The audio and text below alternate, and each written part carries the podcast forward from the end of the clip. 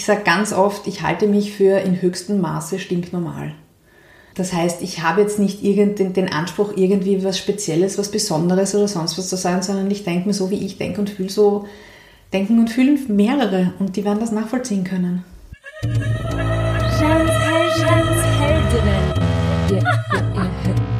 Darf ich das? Kann ich das? Mag ich? Mach ich?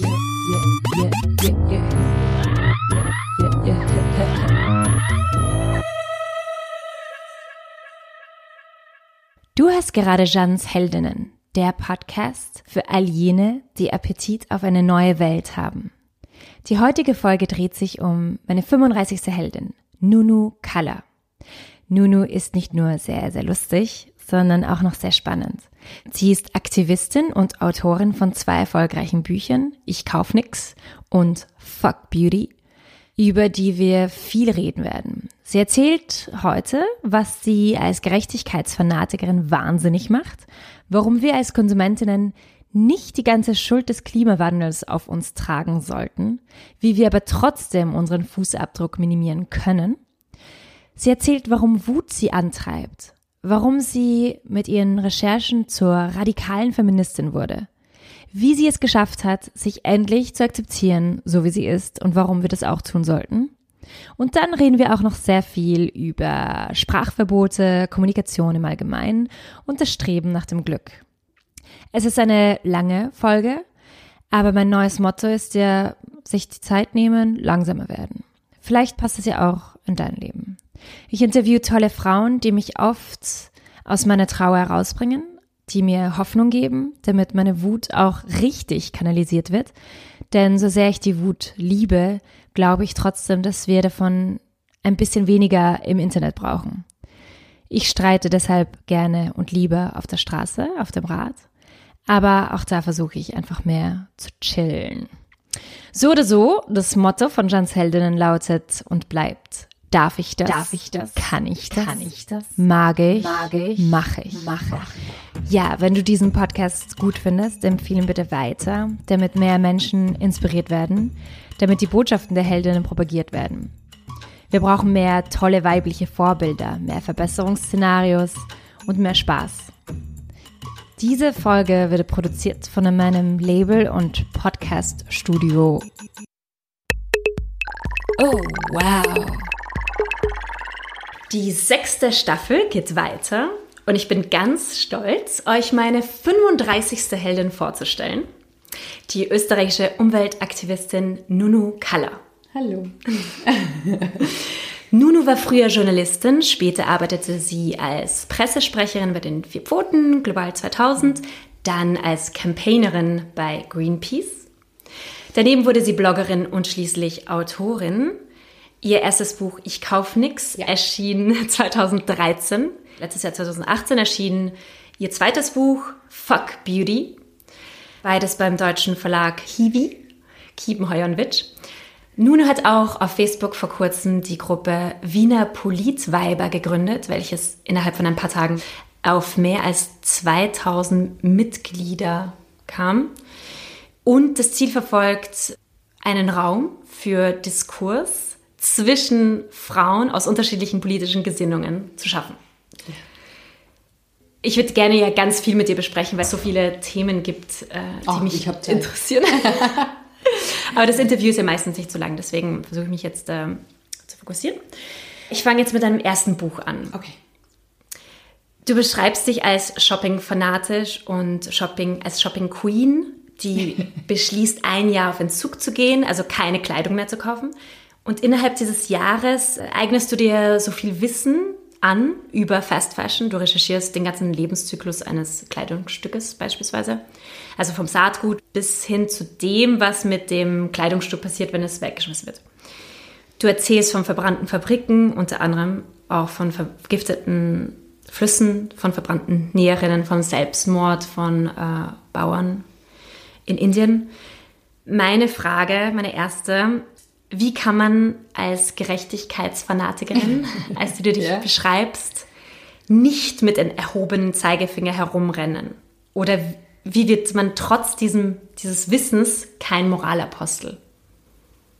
Gute Frage. Ähm, ich halte den, den erhobenen Zeigefinger in manchen Fällen sogar für wichtig. Und zwar in der Rolle von NGOs.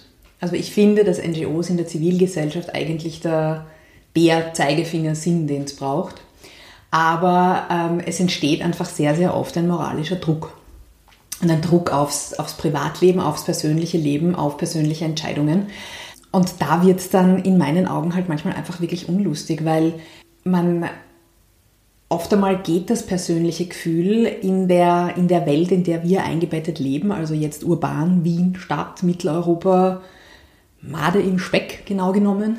Ja, absolut. Ja. ähm, geht einfach mit diesem, äh, mit diesem Umweltgerechtigkeitsgedanken schlicht und einfach auseinander. Und ich glaube halt, dass man sehr viele Menschen nicht abholen kann mit dem Zeigefinger, weil die sich dann denken, ja gut, dann schaue ich halt einfach in die andere Richtung. Oh, da ist ja ein Fast-Fashion-Händler, na, ich gehe kurz shoppen, ich lenke mich ab. Die holst du nicht ab mit, du bist böse, du, du machst was falsch. Das muss man anders machen. Und ich kenne es ja wirklich von mir selbst. Also ich erzähle ja im Grunde meine eigene Geschichte, weil ich immer schon, also ich, ich sage immer, ich habe zwei große Brüder, ich bin ein Gerechtigkeitsmensch, ich habe mich irgendwie wehren müssen gegen die. Und auf der anderen Seite aber doch immer wieder sehr modeinteressiert gewesen und doch so gern so richtig Mädchen- und Frauenzeitschrift und so. Das war schon auch immer meine Welt.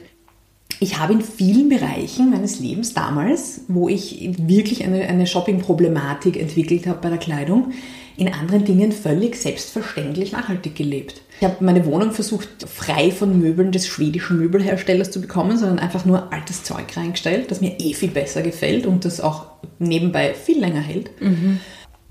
Ich habe gewusst, wann für welches Obst und Gemüse Saison ist, weil ich damit aufgewachsen bin, weil das völlig klar war. Ich habe eine Mutter, die bei jedem Plastiksackerl, mit dem ich nach Hause gekommen bin, einen Wutanfall bekommen hat, und zwar schon in den 80er Jahren, mhm. weil sie es einfach als sinnlos identifiziert hat. Aber eben bei der Kleidung hatte ich eben auch diesen blinden Fleck und bin gern shoppen gegangen und bin gern hineingekippt auf diese Retail Therapy, also auf dieses Shoppen fürs gute Gefühl. Und mich selber hättest du mit dem Zeigefinger da auch nicht abgeholt. Und darum habe ich einfach gemerkt, ich, da schreibe ich doch lieber freie Schnauze, weil ähm, ich sage ganz oft, ich halte mich für in höchstem Maße stinknormal. Das heißt, ich habe jetzt nicht den, den Anspruch, irgendwie was Spezielles, was Besonderes oder sonst was zu sein, sondern ich denke mir so, wie ich denke und fühle, so denken und fühlen mehrere und die werden das nachvollziehen können. Mhm. Aber bei dir hat eben das Wissen etwas ja, dazu beigetragen. Definitiv. Das heißt, ist es eigentlich wichtig, dass wir ähm, teilweise andere Menschen dazu zwingen, mehr zu wissen? Ich glaube, nochmal, es ist so wahnsinnig schwierig, teilweise die Menschen abzuholen. Ja. Ähm, ich habe bei mir im Büro am Schreibtisch eine Freecard hängen, wo drauf steht, ähm, du musst die Menschen dort abholen, wo sie stehen. Und es ist schon so, dass an erster Stelle steht die Information und das, was die große Herausforderung ist, ist, wie, wie bringt man die Information unter die Leute? Und das ist eben auch, du hast jetzt Ich kaufe nichts anmoderiert, als ob es der volle Horrorschmöker wäre. Ja, stimmt. Und in, Wahns, in Wahrheit habe ich halt stimmt, probiert, stimmt, natürlich. Ähm, ich habe sehr viel Feedback bekommen, dass es lustig ist. Ja, ja. Das klingt jetzt völlig skurril, wenn ich, aber das war mir halt schon so ein Anspruch, dass ich, dass ich lustig und selbstironisch schreibe, wie ich irgendwie mir die Nase platt drücke, weil es mir alles aushängt, weil ich in der Auslage ein türkisfarbenes Kleid sehe und ich zu, der Zeitpunkt, zu dem Zeitpunkt, also so wie Elstern auf Gold und Silber reagieren, habe ich auf Türkis reagiert. Das tue ich jetzt auch aus politischen Gründen nicht mehr. Stimmt, das ist jetzt wirklich problematisch Sehr geworden. böse, sie haben mir meine Farbe genommen. Ja, stimmt. Ähm, Nein, aber ich habe, wie gesagt, ich habe mich halt selber nicht, äh, nicht massiv ernst genommen. Aber gleichzeitig war es mir halt dann halt doch der Anspruch, dass ich sage, okay, aber ich bringe einfach diese Informationen unter die Leute und ich schreibe einfach ganz authentisch, was hat denn das mit mir gemacht? Und ich denke, dass das ähm, der Grund ist, warum es halt doch überraschend gut funktioniert hat. Also ich bin selber noch überrascht, wie gut es funktioniert hat und sehr demütig und freue mich. Aber in deinem Buch schreibst du manchmal auch, dass dass dich die Leute auch als, als Moralapostel dann wahrnehmen. Also du beschreibst so eine ja. Szene, wo deine Freunde auch immer ein schlechtes Gewissen haben, wenn sie plötzlich mit dem H&M-Sack oder so kommen.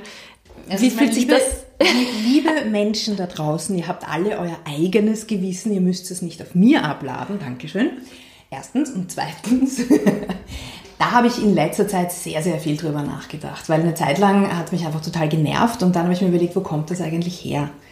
Und ich sehe da momentan auch ganz stark wirklich eine, eine, eine Bewegung, die auch von Unternehmensseite gesteuert wird. dass man möglichst viel Verantwortung auf die Konsumenten ablädt. Und mögt die Unternehmen, also es ist, es ist völlig egal, ob mir irgendwelche Nachhaltigkeitsmanager von großen äh, Ketten mir erklären, ja, wenn wir was Nachhaltiges anbieten, der Kunde kauft es ja nicht.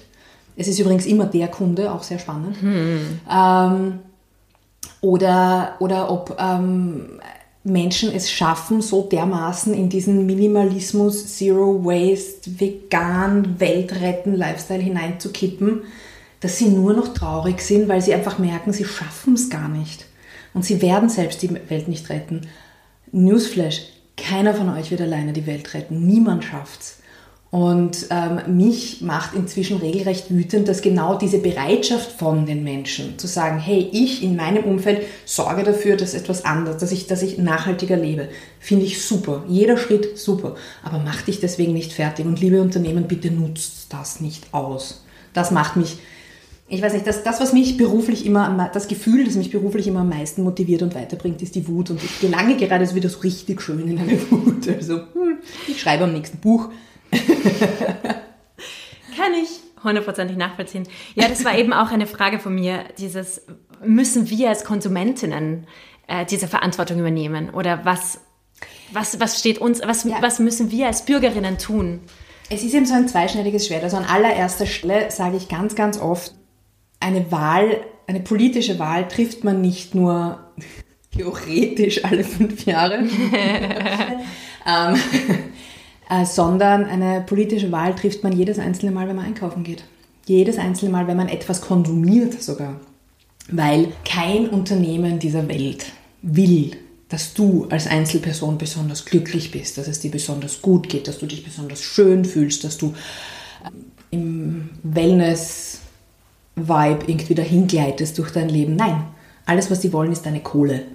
Die wollen nichts anderes und die investieren Kohle, damit sie noch mehr Kohle von dir bekommen. Und somit ist jedes Mal, wenn du deine Geldbörse in der Hand hast, ist es eine politische Entscheidung. Wem gebe ich mein Geld?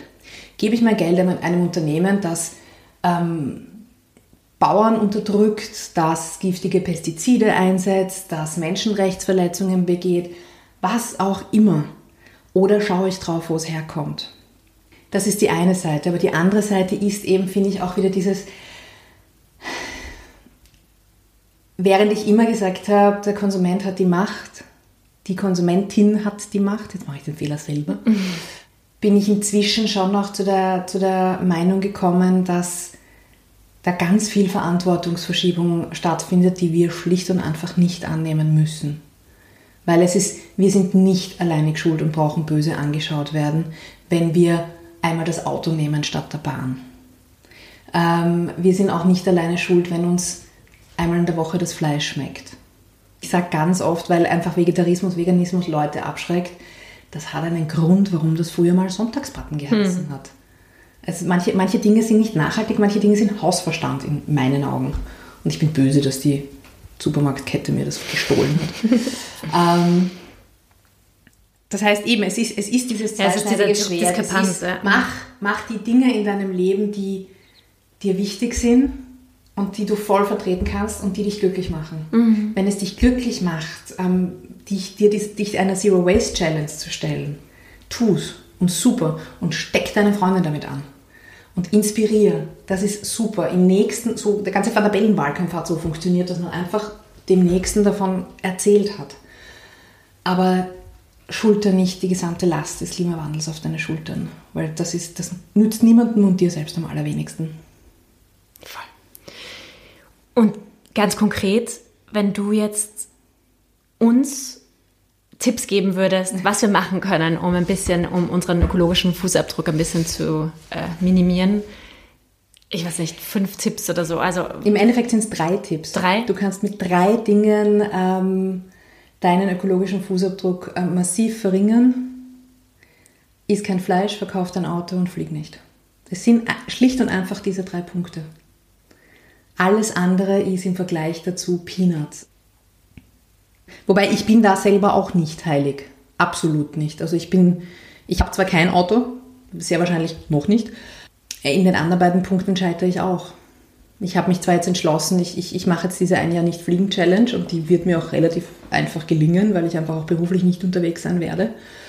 Aber sorry, wenn meine Mutter mir ein Sägediner Gulasch hinstellt, dann kann sie mich leider Gottes wirklich damit erpressen. Das funktioniert, das ist, dem, dem kann ich nicht widerstehen. ähm, und man muss auch nicht heiliger sein als der Papst. Es ist gut, wenn man es berücksichtigt und es ist gut, wenn man äh, Schritte im eigenen Tempo setzt. Jetzt zu, zu den Politweibern, zu den Wiener Politweibern. Warum hast du überhaupt äh, das gründen wollen? Was war so dein Ziel? so wie ganz oft, so, es ist, ich kaufe nichts ist so entstanden, viele andere Dinge in meinem Leben sind so entstanden, die Wiener Politweiber sind auch so entstanden, purer Trotz. Und zwar ähm, gibt es eben eine sehr, sehr, sehr wunderbare große Gruppe auf Facebook, die, die Wunderweiber. Und ich bin wirklich, ich finde das wirklich eine unglaublich tolle Gruppe und bin gern Teil der Gruppe. Nur was mir immer gefehlt hat, war, dass ähm, sämtliche politische Themen dort nicht erlaubt waren.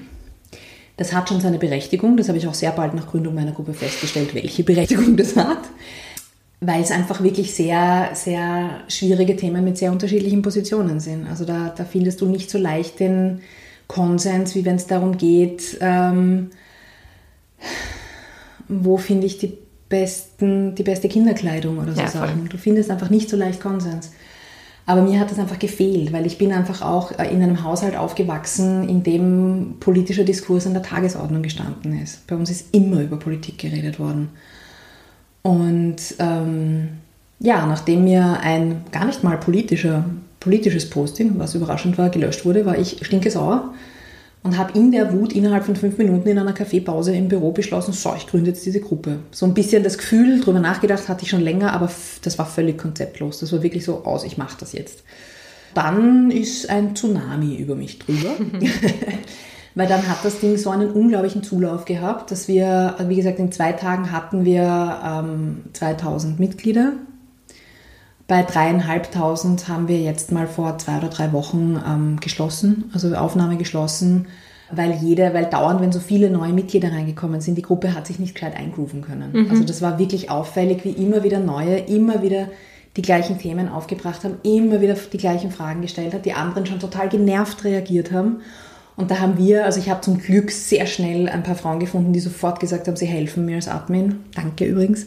Und wir haben dann gemeinsam gesagt, aus, wir machen jetzt mal zu, damit da ein bisschen Ruhe einkehrt, weil dreieinhalbtausend ähm, Frauen, das muss erst einmal... Pff, äh, Teambuilding ist bei 30 Leuten schon eine mega Herausforderung. Mach das mal bei dreieinhalbtausend, auch wenn es nur online ist. Und das, was ich besonders spannend finde bei den Politweibern ist, seit wir eben zugemacht haben, ist der Ton auch sachlicher geworden. Und das ist das, was ich mir so wünsche. Weil am Anfang dachte ich mir, wie ich die Gruppe gegründet habe, naja gut, das werden jetzt 200, 300 linke Weiber aus Wien werden, entschuldige Frauen, aber es sind halt die Politweiber, die sich selbst in dieser Sprachlosigkeit, in die uns die letzte Regierung gestürzt hat, im Selbstmitleid ergehen werden und da einfach einen Raum haben. Nur wie es dann so schnell so viel war, habe ich dann sehr schnell umgeswitcht und mir gedacht, so, aber dann möchte ich es wirklich so gestalten, dass jede sich äußern darf, nur jede, die eine Partei vertritt, die diesseits der Menschenrechte agiert. Das war mir schon noch sehr, sehr wichtig. Also FPÖ, No-Go. Ja, es war sehr, es ist wirklich sehr, es ist auch sehr interessant, die Frauen zu beobachten, wie sie schreiben und wie man, wie viele, wahrscheinlich auch völlig unbewusst, ähm, zu einer Kritik an Formalitäten greifen, wenn sie inhaltlich nichts mehr entgegensetzen können. Ähm, es ist natürlich teilweise am Anfang schon irrsinnig zugegangen, wo ich mir gedacht habe, wie können sich Menschen gegenseitig so ankeppeln? Warum? Ihr kennt euch nicht mal. Mhm. Wenn ihr euch gegenüber sitzen würdet dann am Tisch, ihr würdet viel respektvoller miteinander ja. umgehen. Ja, voll. Es ist ja auch logisch, weil geschriebene Kommunikation ist, glaube ich, 4% dessen, was wir kommunizieren. Also eben mhm. weit, weit über 90% sind nonverbal. Das mhm. fällt einfach weg online. Mhm. Ähm, aber es wird, es wird. Und ich gebe die Hoffnung nicht auf. Es, ist, es, passieren zwar immer wieder, wieder Stolperer und immer wieder sagen welche, nein, das wirst du nie schaffen. Liebe Frauen da draußen, die Teil der Gruppe sind, ich bin stur. Ich bin wirklich stur und ihr werdet das noch merken. Beziehungsweise die meisten merken es eh schon. Ich bin wirklich, ich bin da sehr streng. Aber eben deine Rolle ist ja auch spannend, weil ich meine. Ja, die ist ein bisschen schizophren. Ja. Wie, wie, wie, wie neutral kannst du sein? Wie neutral ja. bist du? Wie neutral musst du sein? Ich bemühe mich in meiner Rolle als Moderatorin sehr neutral zu sein und eben auf nur darauf hinzuweisen, wenn der Ton nicht passt, weil mir ist eben ein respektvoller Umgangston sehr, sehr wichtig, als Basis politischer, politischen Diskurses.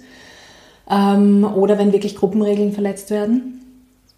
Aber wenn eine komplett nur herumfliegelt und nur andere Frauen ansteigt in der Gruppe, ist es mir völlig wurscht, ob die von, von ÖVP-Seite oder von grüner Seite kommt. Das ist mir egal. Fliegt. Meine persönliche Position ist mehr als nur grün. Also ich sage immer, ich bin durch und durch grün, außer bei der Frauenpolitik, da sind mir die Roten näher. Das, mm, die, die haben noch mehr von diesem allgemeinen Solidaritätsding, das, das mir näher liegt.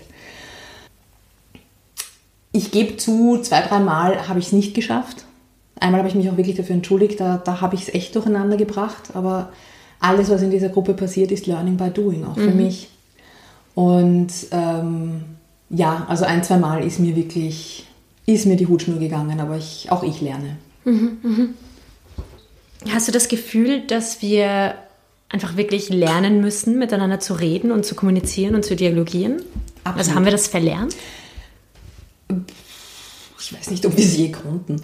Ähm, es haben die sozialen Medien die Form der, des Diskurses und die Form der Kommunikation schon sehr verändert. Durch dieses eh völlig trügerische Gefühl, dass man ja anonym ist, dass man ja da vielleicht mit einem falschen Konto drauf ist und merkt ja eh keiner, wer man ist. Wiederum ein Newsflash, liebe Menschen, es gibt IP-Adressen, man kann euch alle rausforschen. ähm, aber aus dieser Anonymität heraus entsteht halt sehr viel Aggression und sehr viel, das wird man ja noch sagen dürfen. Ich bin übrigens sehr allergisch auf diese Phrase. Ähm, das ist eben, also da, da sehe ich eben. Aber gleichzeitig bist du ja genauso, dass du eigentlich den Dialog ja auch zulässt. Ja, ich, nein, ich, ich habe nur in den letzten Jahren gesehen, dass dieses, das wird man ja wohl noch sagen dürfen, eine Ausrede dafür ist, wirkliche Nazi-Inhalte rauszublasen. Mhm. Und auf der anderen Seite entstehen gerade immer mehr Sprechverbote. Das, das fällt mir auch extrem auf, gerade in, in, im Feminismus oder auf linker Absolut. Seite in linken Blasen, was man jetzt alles schon wieder nicht mehr sagen darf. Ich komme da schon gar nicht mehr mit. Genau, genau. Und in einigen Punkten verstehe ich es, in anderen Punkten verstehe ich es nicht, weil ich da einfach verdammt nochmal nicht über Formalitäten reden will. Ich will über Inhalte reden. Da gibt es ein wahnsinnig, die Johanna Donal, meine große Heldin, die ist meine Heldin, by the way. Ähm, die hat das mal in einer, in einer TV-Diskussion gesagt. Die hat gesagt, äh, wo irgendwie vom Thema völlig abgelenkt wurde und hat sie gesagt, ja, das ist immer so, wer nicht über Inhalte sprechen kann, spricht über Formales. Und das fällt mir so extrem auf. Und ich denke, das, worüber ein Konsens herrscht, was man seit Jahrzehnten nicht sagen darf, das darf man auch weiterhin nicht sagen. Ganz einfach. Ja, Nur stimmt. Diese Flut an Dingen, die man jetzt nicht mehr sagen darf, die haben ja genau dieses, was man, das wird man ja wohl noch sagen dürfen, ausgelöst. Das heißt, wir sind da auf ganz dünnem Eis im Moment, mhm. finde ich. Was auch wiederum eine richtige Herausforderung für Kommunikation und vor allem schriftliche Kommunikation ist. Es hat letztens ein, äh, ein Offline-Politweiber-Treffen ähm, gegeben, auch von zwei Mitgliedern ganz spontan organisiert. Ähm, und wir hatten dort an einem Tisch eine ehemalige ÖVP-Ministerin und eine, eine grüne Landtagsabgeordnete sitzen, die sich wunderbar unterhalten haben und es waren ca. 15 Frauen anwesend. Jede hat die Hand gehoben, eine Wortmeldung ab, abgegeben, man hat aufeinander repliziert, man hat sich gegenseitig Zeit gelassen, man hat sich aussprechen lassen, man hat sich nicht beschimpft. Man war, es waren teilweise Frauen eindeutig unterschiedlicher Meinung. Sie haben es trotzdem geschafft, respektvoll miteinander zu sprechen. Und ich bin irgendwann da gesessen und habe gemeint, liebe Frauen, und so stelle ich mir das online vor. Das muss doch machbar sein. Wir können es ja. Wir sind dessen ja fähig. Wir sind ja alle nicht blöd, alle miteinander. Es kommt uns einfach nur im Verlust dieser nonverbalen Kommunikation die Emotion völlig aus. Genau. Wir haben einfach dann viel weniger Hemmungen, weil wir sofort aus ja. dieser Emotion einfach was schreiben. Und dann vergessen wir. Ich, mein ganzer Blog hat so funktioniert, dass ich ja. aus der Emotion heraus einfach Wut rausgeblasen habe und mich irgendwas aufgeregt habe. Aber wo für mich ein ganz ein großer Unterschied ist, ich beschimpfe niemanden direkt, der es nicht wirklich verdient hat also ein Firmenchef eines großen Unternehmens, da kann ich sehr wohl sagen, lieber Herr, wenn du äh, mir erklärst, dass du ein Gütezeichen haben willst, das für faire Produktion garantiert und zwar auf der ganzen Welt und das willst nicht nur du haben, dem sollen sich andere Unternehmen auch anschließen, True Story, das hat der, der hat sich wirklich auf die Pressekonferenz hingesetzt und das gesagt. Sämtliche Journalisten sind unten gesessen und haben nur gesagt, äh, Fairtrade, es ist erfunden, du musst dich nur anschließen. Wollte er nicht, weil ihm die Regeln zu eng sind. Und da sage ich, du bist ein Trottel. Mhm. Weil das ist Leute verarschen. Und trotzdem denke ich mir, vielleicht ist er privat ja ganz nett. Also äh, ja, ich finde find dieses, dieses Aburteilen, nur weil man eine Sache hört, die einem nicht passt, so wahnsinnig schwierig. Voll, voll. Genau das ist es. Und jetzt ein totaler Schwenk in eine andere Richtung, äh, zu deinem Buch Fuck Beauty. Ja. Dahinter fragst du ja auch gesellschaftliche Normen und recherchierst dann Hintergründe. Also, was ist Schönheit? Warum denken 96 Prozent ja. der Frauen, dass sie nicht schön oder gut oder was auch immer 96 Prozent aller Frauen können auf die, ähm, auf die Frage, findest du dich schön, nicht mit einem überzeugten Ja antworten. Ja, ja. Was, ja. Was ist da der, der Hintergrund dieser Reise? Ähm, das ist auch wieder eine sehr persönliche Reise, die, ähm, die zwei verschiedene, wo zwei verschiedene Pfade zusammengefunden haben. Auf der einen Seite, mein, mein Ventil ist das Schreiben, immer schon gewesen.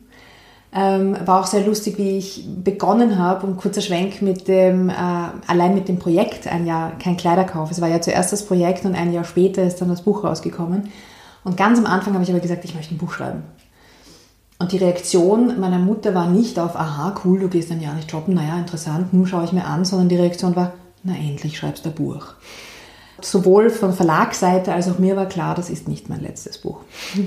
Aber ich habe mir halt Zeit gelassen, bis wirklich die zündende Idee kam. Ich wollte da nichts absichtlich drücken, was dann nicht passt. Und ähm, das ist eben die eine Seite der Geschichte und die andere Seite der Geschichte ist, ich bin 35 Jahre durch Wien gelaufen und habe mich für den hässlichsten Besen gehalten. Für zu groß, für zu dick, für zu laut, für ähm, ich bin viel zu viel Kumpel, ähm, ich bin nicht süß, ich was weiß ich, was ich mir da alles eingeredet habe. Und ich, und ich bin, und ich beschreibe das auch im Buch am Anfang, ich bin, klingt immer wieder geil, versehentlich auf Urlaub gewesen. weil ähm, ich habe nach einem internationalen Meeting habe ich einfach noch ein paar Tage angehängt und das war eigentlich so nicht geplant, wurscht, andere Geschichte. Jedenfalls war ich dort alleine und ich war dort sehr viel schnorcheln und das war im asiatischen Raum und ich habe mich dort halt zwischen diesen ganzen kleinen Asiatinnen, wo ich wirklich mit meinen 1,80 ausgeschaut habe wie der rosa Elefant, sehr, sehr unwohl gefühlt. Und vor allem dann musste ich im Bikini sitzen und uh, meine Oberschenkel und mein Bauch und, und alles fließt so auseinander. Ich war aber völlig im Paradies. Also es war wirklich traumhaft schön dort und es war wirklich ein Schlüsselmoment, den werde ich mein Leben lang nicht vergessen. Ich sitze auf diesem Schnorchel-Ausflugsschiff mit lauter Asiaten, die nicht schwimmen konnten, was auch wiederum eine eigene Geschichte wert wäre. Und es plötzlich schießt mir ein, so nur noch was, was, bist du eigentlich deppert? Du bist hier wirklich völlig in deinem Element. Du hast hier lebende Korallenriffe, du, du, du, du hast ein wunderschönes türkises Meer, du hast in kleine Inseln, die ihr gerade ansteuert. Du bist einfach wirklich in deinem persönlichen Paradies. Scheiße fühlen kannst du dich in Wien auch. Und ähm, von dem Gedanken weggehen, zunächst mal war dieser Moment wirklich einer, der meine Wahrnehmung verändert hat, weil dann hat man das Meer plötzlich besser gerochen, dann waren die Inseln plötzlich noch schöner und die, die, die, das, das Spüren ist vom Innen ins Außen gegangen. Und auf der anderen Seite hat mich der Gedanke halt überhaupt nicht losgelassen. Und wie ich halt meistens bin, habe ich mich dann völlig reingetigert in das Thema und geschaut, gibt es da was und, und was gibt es da und habe festgestellt, dass es da wirklich schon ganz tolle Autorinnen gab, die schon vor 30 Jahren darüber geschrieben haben. The Beauty Myth, Naomi Wolf, sehr frustrierend, weil das Buch ist 30 Jahre alt und brandaktuell. Und da war dann der Gedanke sehr schnell da, das ist es. Das ist die nächste Geschichte. Ich will auffächern, warum wir uns so fertig machen lassen. Und es ist hauptsächlich ein Frauenproblem und es hängt wieder mit dem Konsumthema zusammen. Und ja, ich denke, dass dieses, dass dieses Konsum, Nicht-Konsum, wie, Konsum, wie konsumieren, was wird uns eingeredet, das ist ein Thema, das wird mich mein Leben lang nicht loslassen. Mhm. Also es ist eben genau das, was du sagst. Ähm, wir fokussieren so viel Energie in, in, eine, in ein Thema auch. Ja. Also all das, was wir sonst wahrnehmen würden, wenn wir nicht so fokussiert wären auf diese Schönheit oder ja. wie ich mich wahrnehme, wie nehme ich die anderen ja. wahr und so. Das ist eigentlich unglaublich, finde ich. Also das ist, mhm. dass fast jeder Mensch es auf irgendeiner Ebene hat. Und vor allem, ähm, ich glaube, dass wir einfach heutzutage konstant überfordert sind vom Angebot. Ähm, mein allerliebstes Beispiel, weil es in meinen Augen das absolut absurdeste Beispiel ist, sind Sommersprossen. Also zur Erklärung, ich habe sehr, sehr viele Sommersprossen und ähm, danke, lieber Papa, sie werden jedes Jahr mehr und sind inzwischen auch schon auf Schultern und Rücken und überall. Ähm, und durchschnittlich alle drei Jahre sind Sommersprossen der heiße Scheiß und du musst Sommersprossen haben. Und die Jahre dazwischen musst du sie bitte wegschminken. Aber wenn Sommersprossen der heiße Scheiß sind, dann musst du sogar einen Stift kaufen und dir Sommersprossen aufmalen, wenn du keine hast. Und da denke ich mir, bitte, geht's euch allen noch gut? Warum? Und es ist, es ist genau nämlich, es ist nämlich die gleiche Marketingmasche, die die Mode auch verfolgt. Warum zum Beispiel Hosenschnitte immer wieder anders ausschauen und immer wieder ein bisschen anders. Skinnies haben wir jetzt schon sehr lange, aber jetzt müssen es High-Rise-Skinnies sein. Die müssen jetzt anders ausschauen. Warum? Damit ich eine neue kaufe. Damit dieses Konsumrad am Laufen gehalten wird. Genau das gleiche ist es mit der Kosmetik. Und das, was mich aber so aufregt bei diesen Themen, ist, ähm, natürlich könnte man einfach Nein sagen und ich verzichte. Das braucht aber schon sehr, sehr, sehr, sehr, sehr viel Kraft inzwischen, weil wir sind täglich mit abertausenden Werbebotschaften äh, in Berührung und merken es gar nicht. Ähm, ähm, es, es wirkt sich es wirkt sich ja nicht nur darauf aus, ob wir, jetzt, ob wir jetzt Flecken im Gesicht haben oder nicht. Es wirkt sich auf unseren Selbstwert aus. Und dieser Selbstwert wiederum greift in unser gesamtes restliches Leben ein. Und wir leben nur einmal. Und ich finde es einfach wirklich extrem traurig, wenn man sich von sowas ähm, ein Leben noch dazu, und ich wiederhole es, hier in Österreich, wo wir unfassbar privilegiert sind und so ein Glück haben, wirklich Gnade der Geburt, für das wir mhm. überhaupt nichts können. Wir haben einfach nur Sau gehabt. Und zwar ganz gewaltig. Vor allem wir Frauen. Warum wir uns das dann von sowas selber kaputt machen lassen? Das tut mir, tut mir manchmal richtig weh, wenn ich, wenn ich bei Freundinnen sehe, wie die sich unglücklich machen, weil ich es ja selber auch so lange hatte. Und mir inzwischen denke, und das ist sicher auch eine Alterserscheinung, also vor zehn Jahren hätte ich sicher nicht so gedacht, aber inzwischen denke ich mir, ihr könnt mich alle gerne haben. Alle. Wie war dieser Prozess? Also was, was hat dich dazu gebracht, jetzt so zu denken, also jetzt frei zu sein von, oder freier, zumindest freier?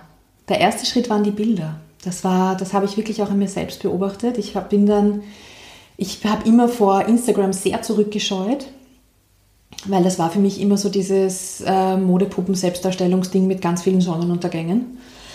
Und ähm, noch dazu völlig fake und gefiltert und absolut nicht mehr realistisch. Aber das Gute an Instagram ist, ist, dass es ähm, innerhalb sehr strenger Regeln, muss man zugeben, ähm, in Ansätzen halt doch auch sehr demokratisch ist. Das heißt, ich kann mir meinen Feed selbst zusammenstellen. Ich kann mir selbst aussuchen, welchen Personen ich folge und welche Bilder ich mir anschaue.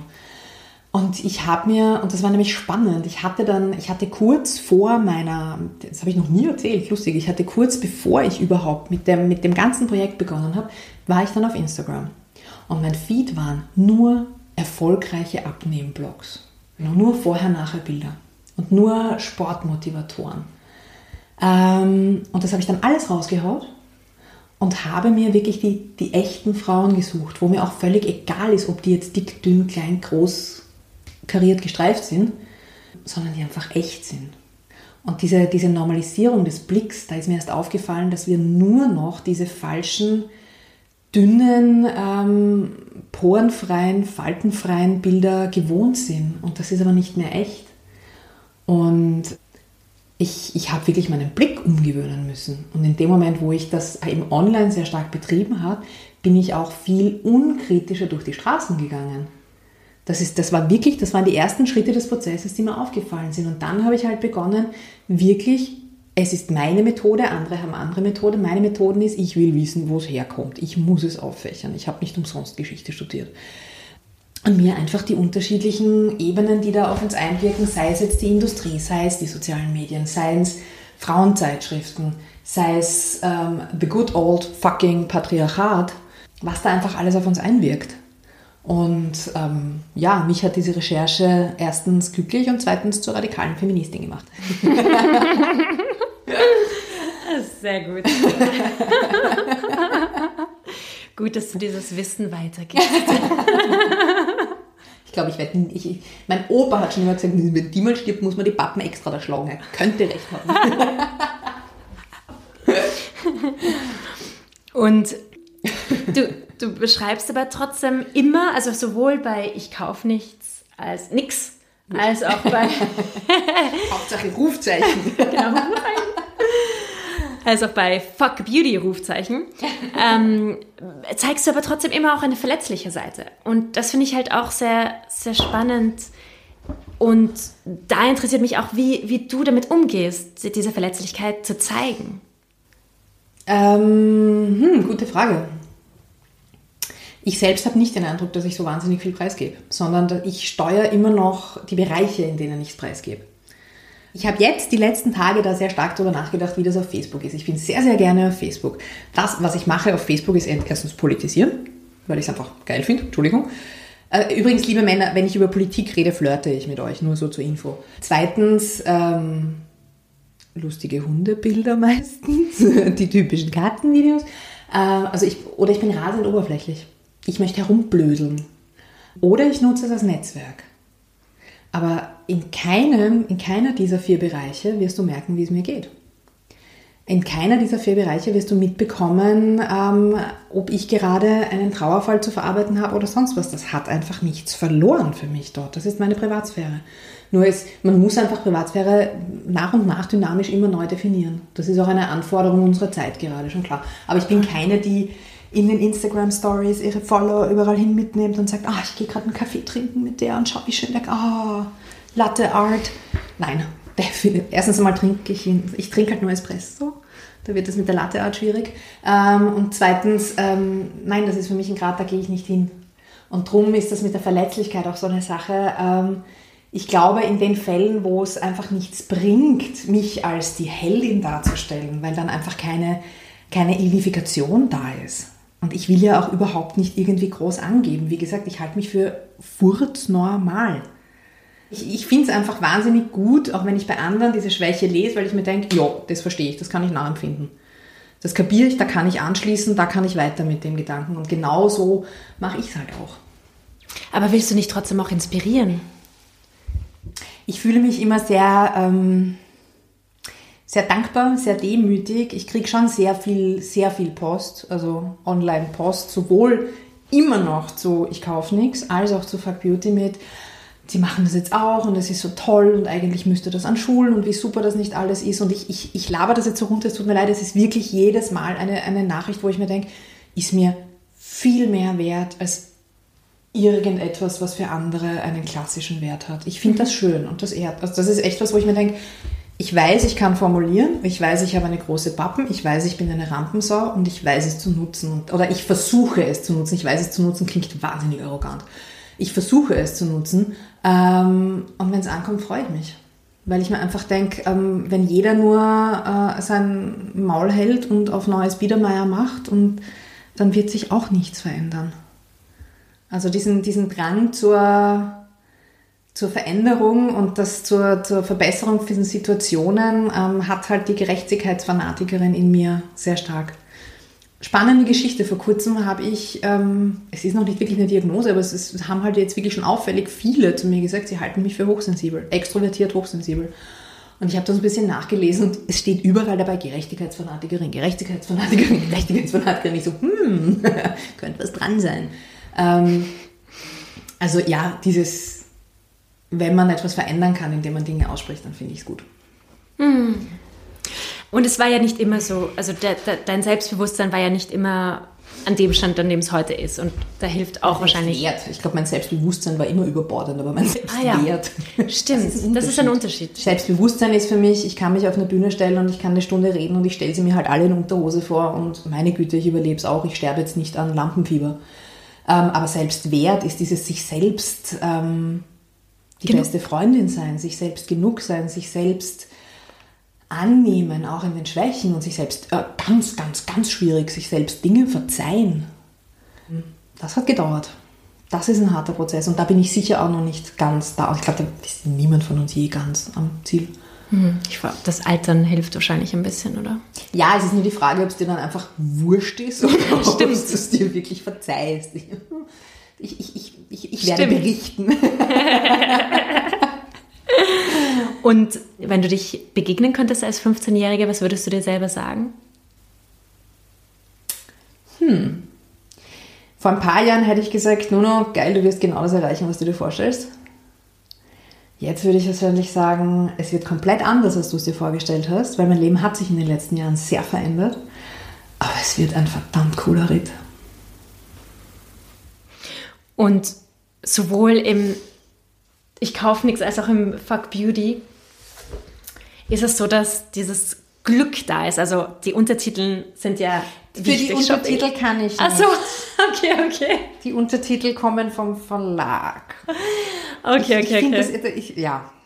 ja. Weil äh, es ist interessant, weil beide, also beide Male ist ja. glücklich oder unglücklich. Ja. Also es, so, ist, es ist für mich ein Riesenthema. Ich, ja, ich, ich ist wie wichtig ist dieses? Ja, das ist mir okay. verdammt wichtig. Ich, ich, ich habe in meinem, in meinem Leben schon so viel Trauer, Verlust, Krankheit erlebt im engsten Familienkreis, dass ich sage, verdammt nochmal, ich will nie, ich meine, an der, an, an der Angst ist, ist man dann zweimal gestorben. Ich will nicht, ich möchte glücklich sein. Ich habe die Möglichkeit.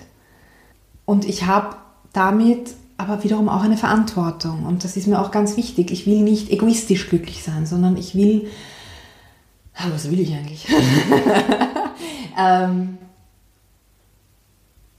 für mich hat Glück ganz viel äh, damit eben mit nicht materiellen Werten zu tun, mit Gerechtigkeit zu tun und auch damit zu tun, ähm, mitzuhelfen, das Unglück anderer zu verhindern.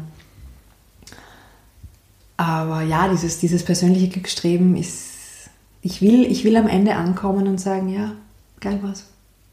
Unbedingt. Also das ist, das ist so ein Herzensding von mir, dass ich wirklich, wenn ich schon diese Möglichkeit hier habe, wirklich auch meinem Herzen folgen kann. Und es gelingt nicht in allen Bereichen, aber, und es wird, das kann man sich auch abschminken. Aber ja, was wären wir, wenn wir nicht glücklich wären?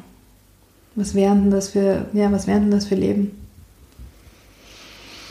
Ja, aber eben oft stellen wir, stehen wir uns selber im Weg, also am öftesten, um glücklich zu sein. Ja, ähm, ganz spannend. Ähm, letztens nachgelesen eine Studie und ich meine, es ist eh, wir wissen es ja eh alle, aber es ist auch wirklich wissenschaftlich erwiesen, dass ähm, materielles oder Kaufvorgänge, das macht nicht glücklich, sondern ähm, wirkliche Glücksfaktoren sind Dankbarkeit und Demut ähm, wurde in den vergangenen Jahrhunderten auch sehr heftig von der Kirche ausgenutzt, klar. Ähm, aber wir haben momentan wirklich, wir haben hier echt, ich, wir haben hier so viele Chancen und die will ich genutzt sehen. Mhm. Und dann noch meine letzte Frage, die ich immer stelle. oh oh. Was ist für dich eine Heldin? eine hell, also die ersten Worte, die mir jetzt in den Kopf kommen, sind, stellt sich in den Gegenwind und bleibt stehen und ist authentisch. Ich habe vorhin gesagt, Johanna Donal ist so eine Heldin für mich. Ich durfte vorab schon die Doku, die jetzt kommt, nächstes Jahr sehen und äh, bin da weinend rausgegangen, weil ähm, die so viele Dinge durchgesetzt hat in einer Zeit, in der sie eigentlich unmöglich schienen. Das ist eine echte Heldin die sich einsetzt für andere und trotzdem bei sich geblieben ist. Und das, das finde ich halt, das sind halt echte Heldinnen. Also Heldinnen müssen nicht die Kämpferinnen an erster Stelle sein. Eine Hel meine Mutter ist auch eine Heldin. Meine Mutter hat 20 Jahre lang meinen Vater gepflegt. Aufopfernd. Ist auch eine Heldin. Mit einem unfassbaren Mutter-Theresa-Komplex, äh, weil sie muss allen helfen. Aber das ist eine Heldin. Ich glaube, eine Heldin erkennt man, aber man kann sie nicht definieren. Eine Heldin erkennt man, wenn man sie sieht.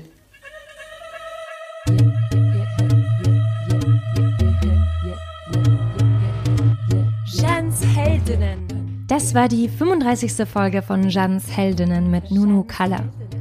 Mehr Informationen zu Nunu findest du unten bei den Show Notes. Und ihre zwei Bücher sind auch wirklich empfehlenswert zum Lachen und zum Weinen. Liebe Hörerin, falls du den Finanzmarkt verstehen und vielleicht auch erobern willst, um Nachhaltigkeit zu propagieren, hör dir doch den Podcast an, den ich für Larissa Krawitz produziere. Er heißt Investorella und ich stelle Larissa alle möglichen und unmöglichen Fragen über das Investieren.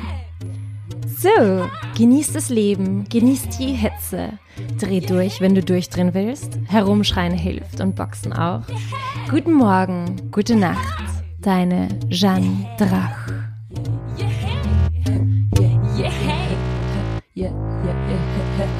Und mir einfach die unterschiedlichen Ebenen, die da auf uns einwirken, sei es jetzt die Industrie, sei es die sozialen Medien, sei es Frauenzeitschriften, sei es ähm, the good old fucking Patriarchat, was da einfach alles auf uns einwirkt. Und ähm, ja, mich hat diese Recherche erstens glücklich und zweitens zur radikalen Feministin gemacht. Sehr gut.